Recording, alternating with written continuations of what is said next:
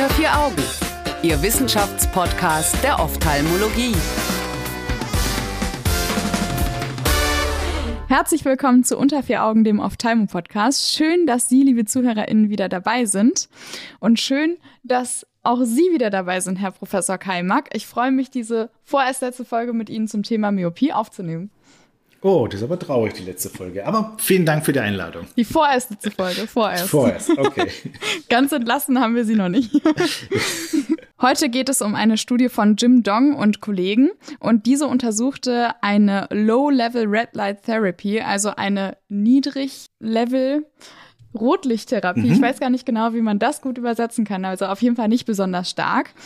Die Frage bleibt aber bestehen, wie man sich das überhaupt vorstellen kann. Woher kommt das denn überhaupt und warum möchte man das jetzt auf Myopie anwenden? Äh, das habe ich mich auch gefragt, wo ich das erste Mal gesehen habe, dachte ich, das ist ja so wie Photobiomodulation. ja, vielleicht, man kann es ja mal probieren. Und tatsächlich ist es so, dass diese Rotlichttherapie oder diese Photobiomodulation äh, in Asien wohl irgendwie zugelassene Therapieoption ist für Amblyopie. Okay. Und da hat man sich dann gedacht, okay, warum nicht auch mal bei der Myopie austesten? Ähm, weil es von den Studien, von den, auch hier wieder die Tiermodelle, Tierstudien eigentlich schon Hinweise dahingehend gab, dass das so einen Effekt haben könnte. Das heißt, chromatische Aberration, rotes Licht scheint etwas zu bewirken. Aber wie kommt man dann überhaupt daran, dass äh, darauf, dass Amblyopie auch mit roter Lichttherapie behandelt werden kann?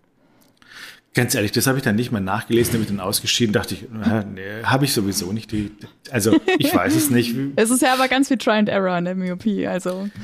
Äh, ja, genau. Und das wechselt auch immer. Also wenn Sie sich so die Papers anschauen und was vor da wird irgendwie vor 30 Jahren, 20 Jahren ist irgendwie Dopamin ganz ganz in und dann schwappt es wieder ab und dann sagt der Biologe, äh, chromatische Apparationen spielen überhaupt keine Rolle für die Detektion, ob das Licht vor der Netzhaut ist oder hinter der Netzhaut und nach zehn Jahren sagen, ach nee, das ist es natürlich und dann ändert sich das immer und dann wieder. Fängt man also an, Hühner und dann fängt man wieder und so. Mhm. Ganz genau. Also das ist was Spannendes. Die Myopieforscher sind einfach ein bisschen wild. Die sind schon ein bisschen schräg, wenn man so ganz ehrlich ist, ja. Das haben Sie jetzt gesagt. Also, man hat eine Studie an ähm, chinesischen Kindern gemacht, und zwar 112 waren es insgesamt. Ist das nicht auch ein bisschen gefährlich? Also, ich meine, Amblyopie ist ja was anderes als jetzt ein Kind, was einfach ähm, ja gut sehen kann, aber halt kurzsichtig ist. Ähm, da muss man sich jetzt in die Literatur anschauen. Wie gesagt, das Gerät ist ja zugelassen und es ist so, dass es von der Laserklasse 1, das heißt, es ist völlig ungefährlich. Also es das gibt heißt, ein Gerät derzeit, was zugelassen ist. Das ist ein Gerät, was zugelassen mhm. ist. Es hat auch eine CE-Zulassung. Ich habe da nämlich mal nachgeschaut, wie das ist. Und okay. es ist in Neuseeland und in Australien wird dieses Gerät dann auch mehr oder weniger zur Verfügung gestellt oder man kann das dann erwerben.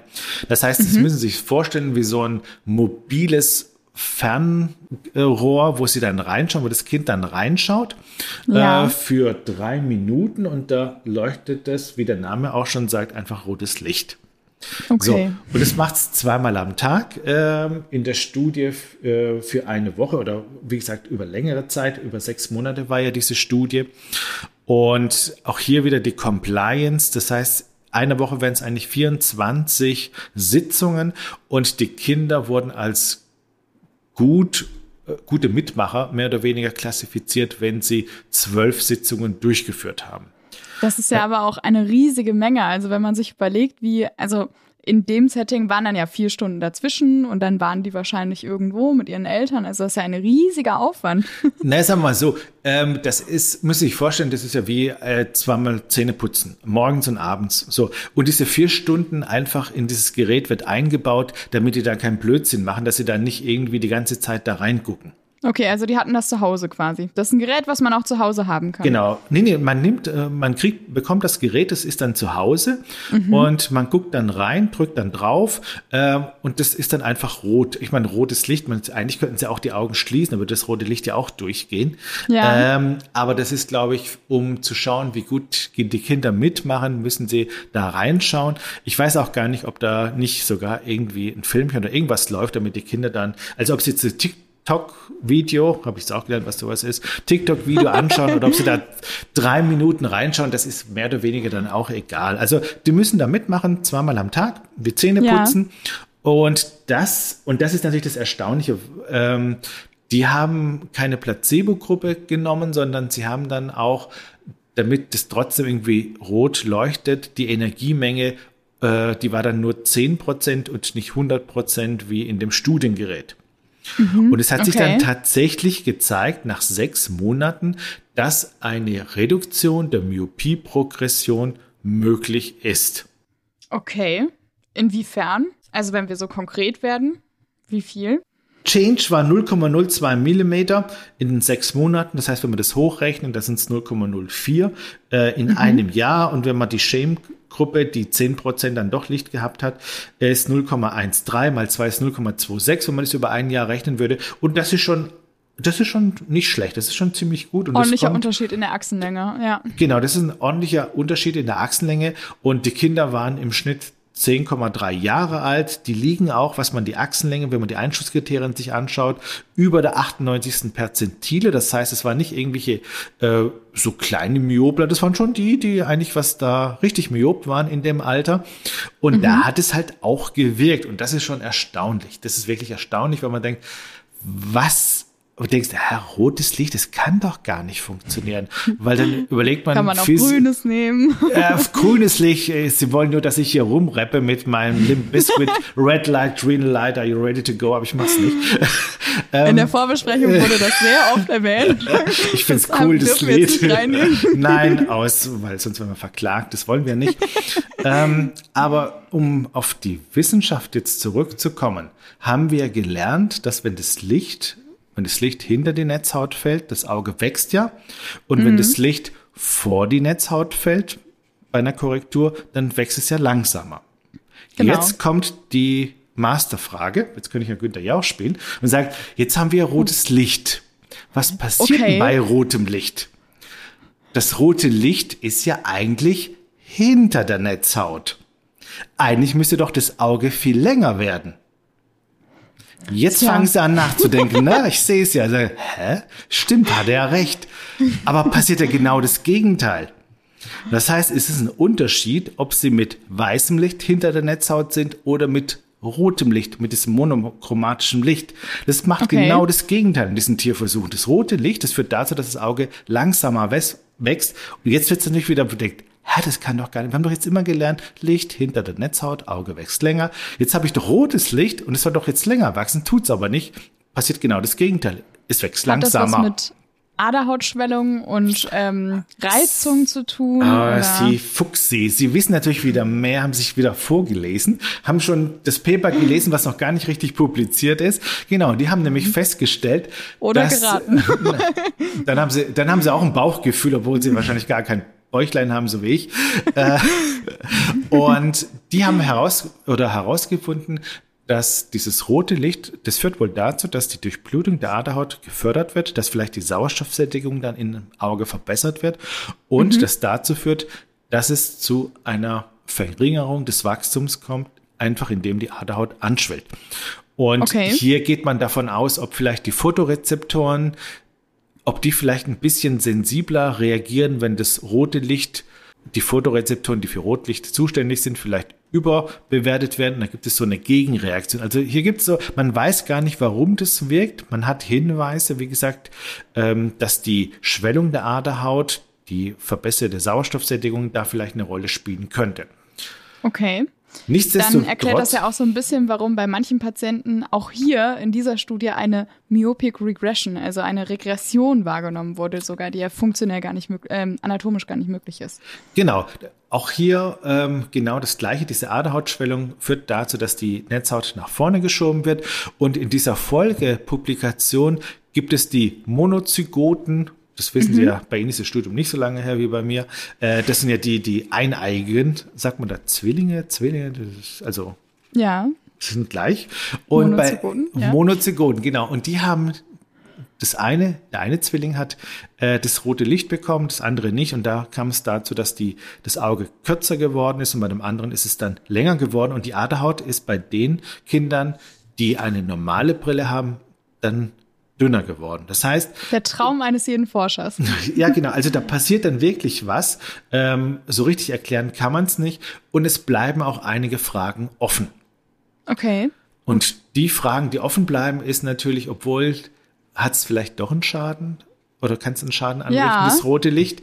Das sind, da haben sie sich auch ein bisschen zurückgehalten, obwohl, wie gesagt, Lichtklasse oder Laserklasse 1 ungefährlich ist. Zum Aber einen, haben die was für die Safety gemacht? Ich meine, bei Kindern muss man ja auch noch mal extra vorsichtig sein und Nachbeobachtungszeit und so weiter. Gab es da irgendwas? Also die Nachbeobachtungszeit, denke, das läuft noch. Ich meine, die OCT-Aufnahmen, die haben keine Schäden gezeigt. Und mhm. wie gesagt, Laserklasse 1 ist eigentlich ungefährlich. Äh, okay. Äh, das ist jetzt nicht irgendwie Laser, der da was verbrennt oder so. So gesehen ungefährlich. Trotzdem wichtig, dass man danach schaut. Und was natürlich jetzt, jetzt kommt wieder, jetzt kommt sie mit ihrer Atomstudie, damals schon, äh, das Rebound-Phänomen. Die sind sich nicht so richtig klar, ob vielleicht bei diesem roten Licht nicht so ein Rebound-Phänomen stattfinden kann. Ah, okay. Das heißt, wir wissen hier nicht, was passiert, wenn man mit der Therapie aufhört, ob vielleicht das wieder nachgeholt wird. Also diese Dann dürfte die Folgestudie ja fast interessanter sein als die Studie jetzt. Ganz genau, ja. Da müssen wir uns wahrscheinlich nochmal wieder hören. Äh, da müssen furchtbar. Sie mich wieder tragen, ja. Wie ist es denn jetzt, kann man das jetzt auf Kaukasia mitbeziehen oder müsste man hier jetzt auch nochmal eine Studie machen? Denn es ist ja immer ein Unterschied, ob man jetzt die chinesische oder beziehungsweise asiatische oder kaukasische Kohorte betrachtet in den Studien zur Myopie. Ähm, da haben Sie vollkommen recht. Es fehlt natürlich auch hier die europäische Studie und ähm, so wie ich gehört habe, ist da natürlich Interesse da, dass man sowas auch in Deutschland dann durchführt oder in Europa durchführt. Ähm, ich weiß es nicht, wie die Akzeptanz ist. Ich glaube, dass bei vielen Eltern einfach die Angst da ist, kann da was passieren oder nicht. Das mhm. gehört vielleicht schon eine Überwindung rein, in dieses rote Licht reinzuschauen.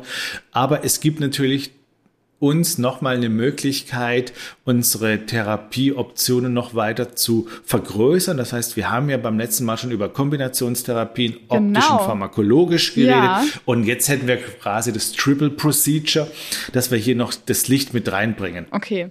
Sie hatten ja schon mal erwähnt, Ihre Tochter hat auch ähm, schon die ein oder andere Myopietherapie ausprobiert oder ausprobieren müssen.